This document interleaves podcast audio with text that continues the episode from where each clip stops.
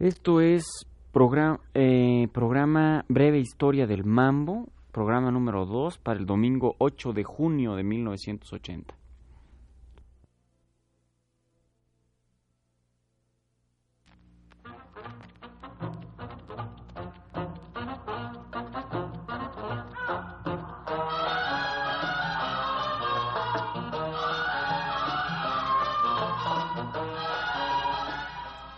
Breve historia del mambo.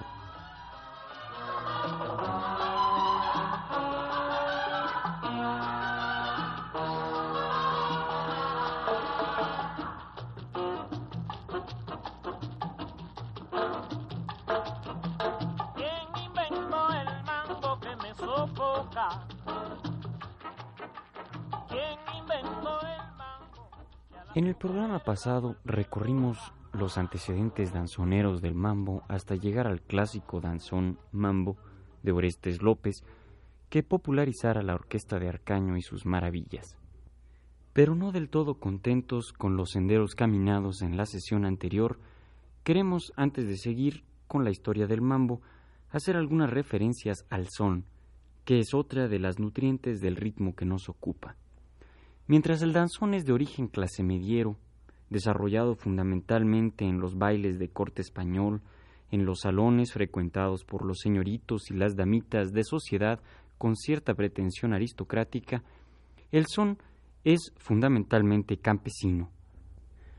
Por un proceso de expansión por el territorio cubano debido a la migración interna de trabajadores azucareros, se empezó a conocer en los conglomerados urbanos el son, un estilo bailable original con una nueva sonoridad basada en el septeto, con la metálica resonancia del tres y el timbre percutiente del bongo, produciendo esquemas rítmicos virtuosistas que se filtrarían en la mayor parte de los géneros nacientes. El son era un baile sencillo, con una forma basada en un esquema de alternancia de un motivo fijo por el coro y un motivo improvisado variante por un solista. Escuchemos un son a manera de ejemplo y trátese de retener en la memoria para compararlo más adelante con los danzones mambos que escucharemos. He aquí un clásico sonero, Ignacio Piñeiro con Échale salsita.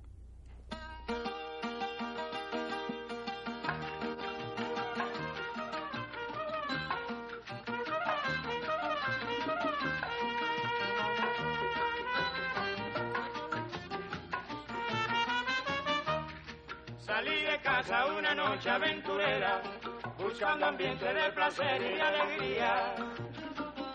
Ay, mi Dios, cuánto gocé.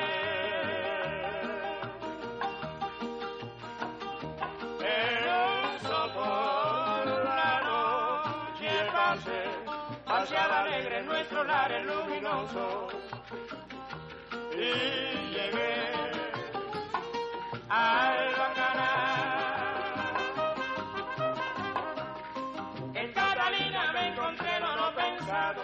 la doña que te pregonaba así. En Catalina me encontré lo no pensado, la aquel que pregonaba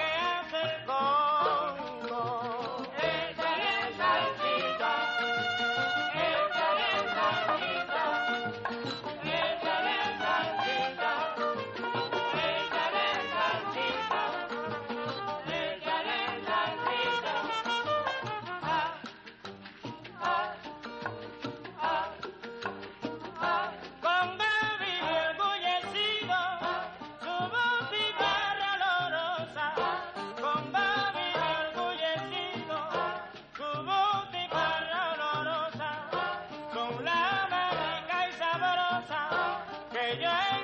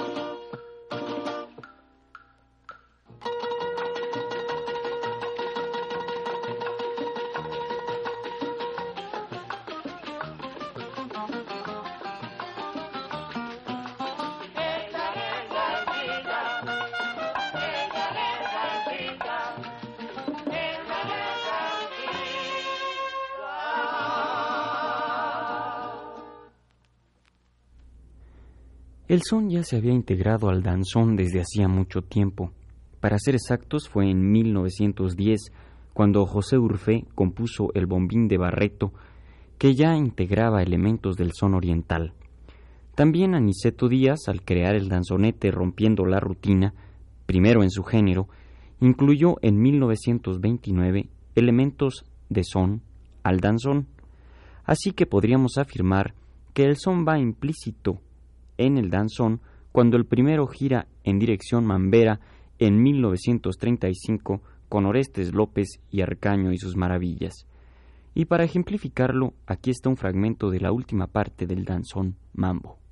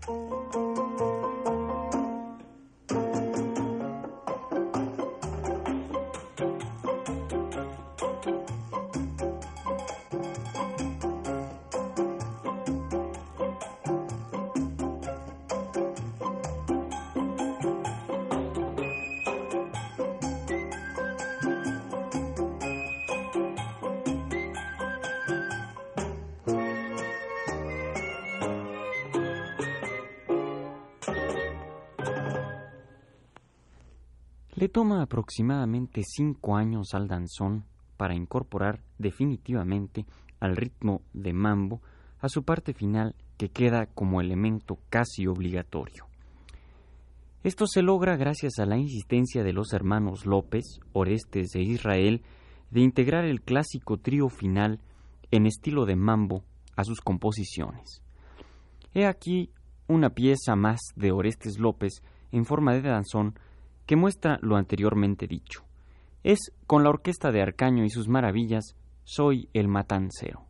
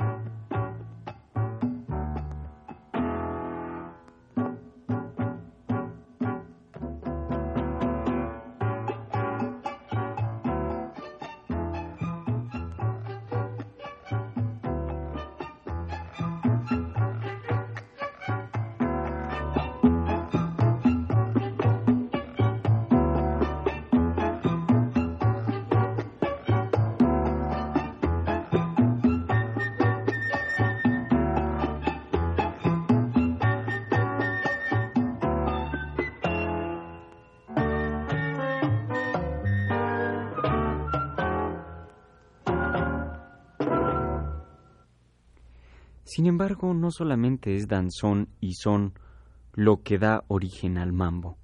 No es solamente clase media y campesinos los que dan forma al nuevo ritmo. Hay también el elemento africano que tanto ha contribuido a la música cubana y la influencia norteamericana. Esta última se manifiesta claramente en el sonido estilo jazz band, mientras que la primera logra escucharse en el extraordinario juego de percusiones sin el cual el mambo no es mambo.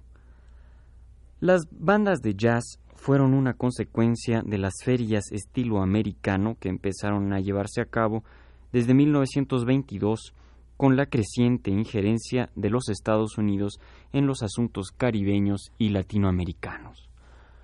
Los instrumentos de viento, específicamente los metales, llegaron a Cuba para darle una nueva dimensión a la música popular. Las orquestas norteamericanas iban y venían, mientras en la isla los conjuntos tipo jazz band proliferaban. Así surgieron Arsenio Rodríguez y su conjunto Todas Estrellas, y la orquesta de Julio Cuevas con el fabuloso Cascarita como voz primera, mientras Arcaño y sus maravillas impulsaban el danzón mambo. Ejemplifiquemos este tipo de estilo con una pieza de Julio Cuevas grabada en 1940 y otra de Margarita Guerra de la misma época con el memorable grupo Clave de Oro en el cual Cascarita junto con Chepita y Moscovita llevan la sección vocal.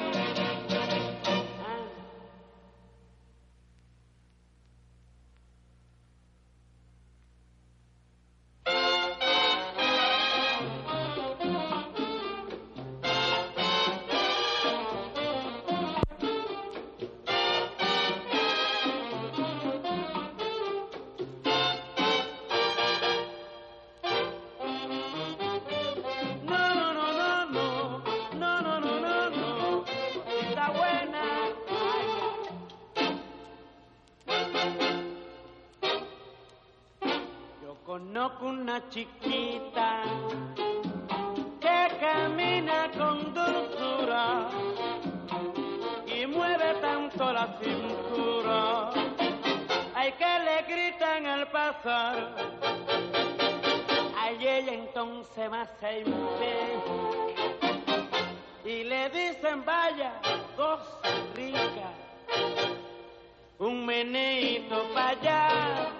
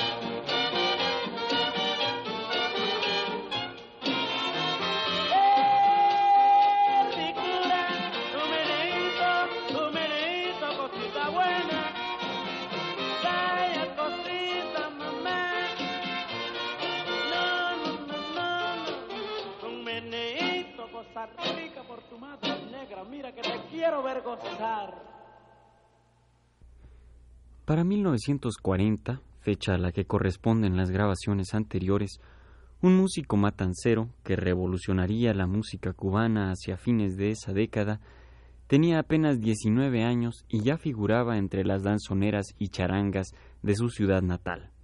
Hablamos de Pérez Prado, quien había iniciado su carrera musical a los 13 años y que a mediados de los 40 ya era pianista y arreglista de una de las orquestas más importantes de La Habana, la Orquesta Casino de la Playa. Pero tardaría todavía unos cuantos años para iniciar el auge del mambo. Mientras tanto, un grupo de músicos de extracción urbana empujaban el desarrollo de otro género, igual de importante, el bolero. Entre ellos estaban Orlando de la Rosa, César Portillo de la Luz y José Antonio Méndez. Se trataba de algo así como la tranquilidad antes de la tormenta, la intimidad antes de la explosión. Y cedamos pues a la tentación de escuchar a José Antonio Méndez con una pieza compuesta en 1946 y que dice así.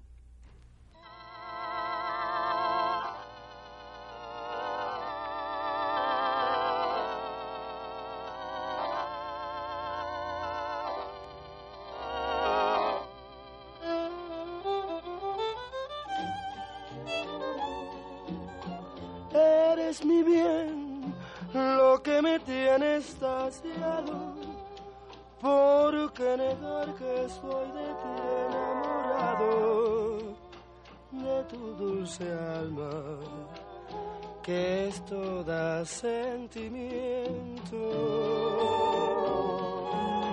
De esos ojazos negros, de un raro fulgor que me dominan e incitan al amor. eres un encanto, eres mi.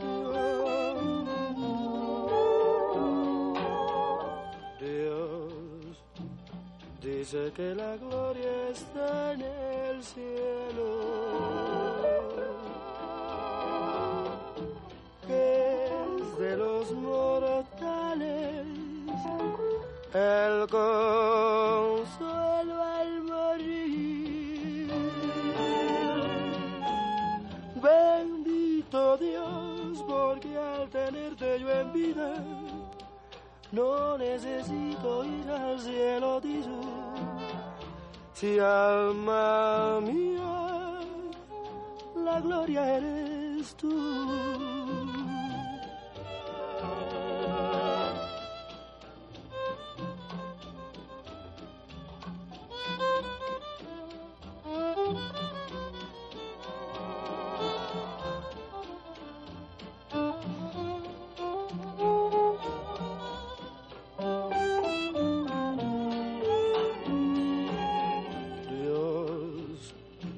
Sé que la gloria está en el cielo, que es de los mortales el consuelo al morir.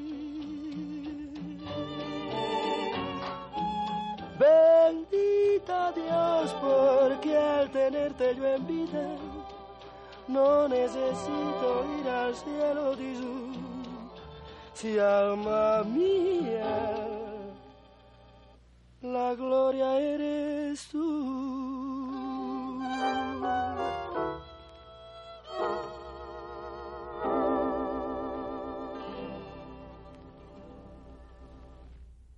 Bien, llegamos al año de 1947 en que se da a conocer la pieza Qué rico el mambo con Damaso Pérez Prado que inicia la tormenta, el auge de dicho género. Y dejemos ahora en palabras de Odilio Urfé el significado de este compositor y arreglista. Dice, el ingenio de Pérez Prado es sencillamente maravilloso. Su sentido constructivo, en base a elementos simples pero bellos y atractivos, tanto para el oyente como para el bailador, no encuentra un par igual en la historia de la música popular contemporánea es sin duda alguna el más efectivo revolucionario que ha tenido la música popular bailable en los últimos 27 años. Sus pautas recreadoras se mantienen en el mundo de la música popular, incluidas las distintas ondas que desde hace dos décadas están llegando y esfumándose. Ahora sí, entremos de lleno al mambo.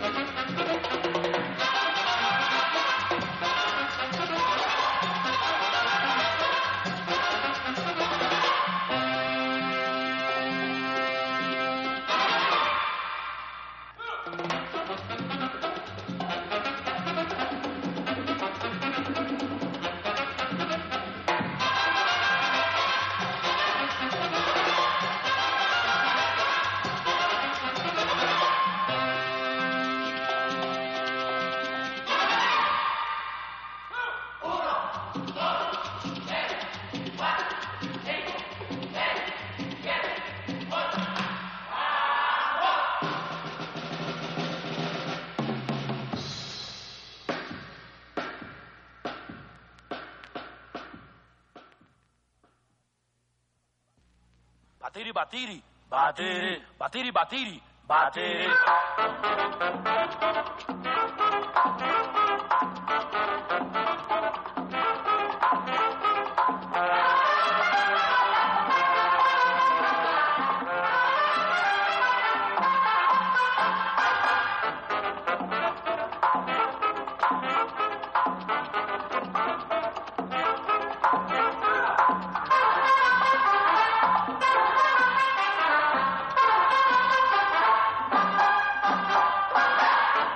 Thank you.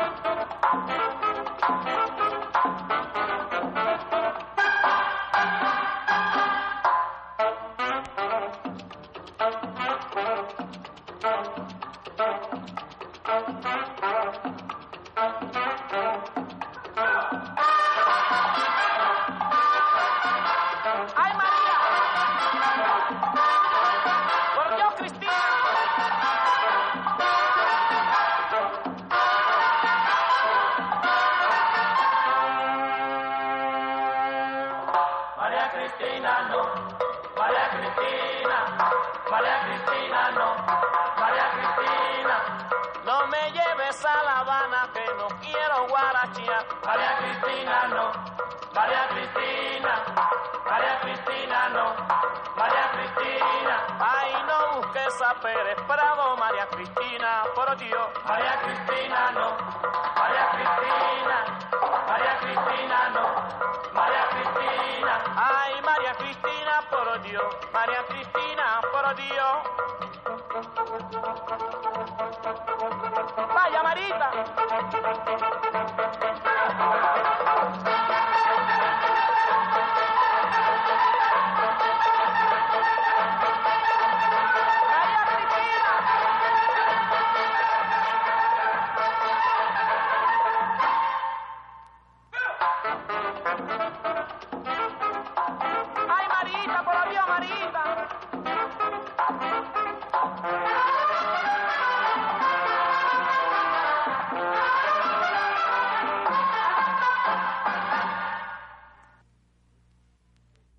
Escuchamos Mambo número 8, obviamente, y María Cristina. Y demos fin a nuestro programa con dos piezas que sintetizan lo que hemos dicho hasta ahora. La primera, un mambo llamado A la Billy May, en que se refleja esta influencia de la jazz band, y la segunda, Rompiendo el piano, en la que Pérez Prado demuestra una de sus múltiples cualidades.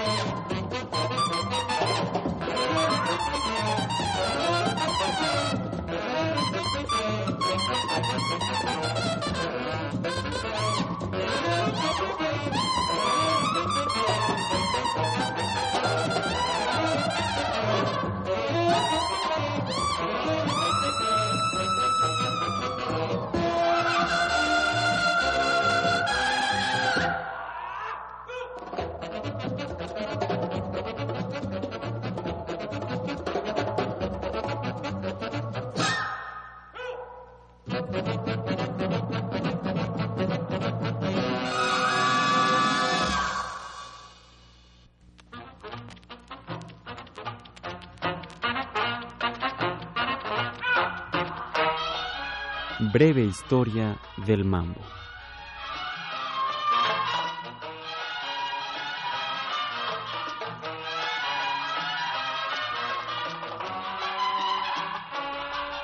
Una realización técnica de Arturo Garro con la voz y la producción de Ricardo Pérez Montfort.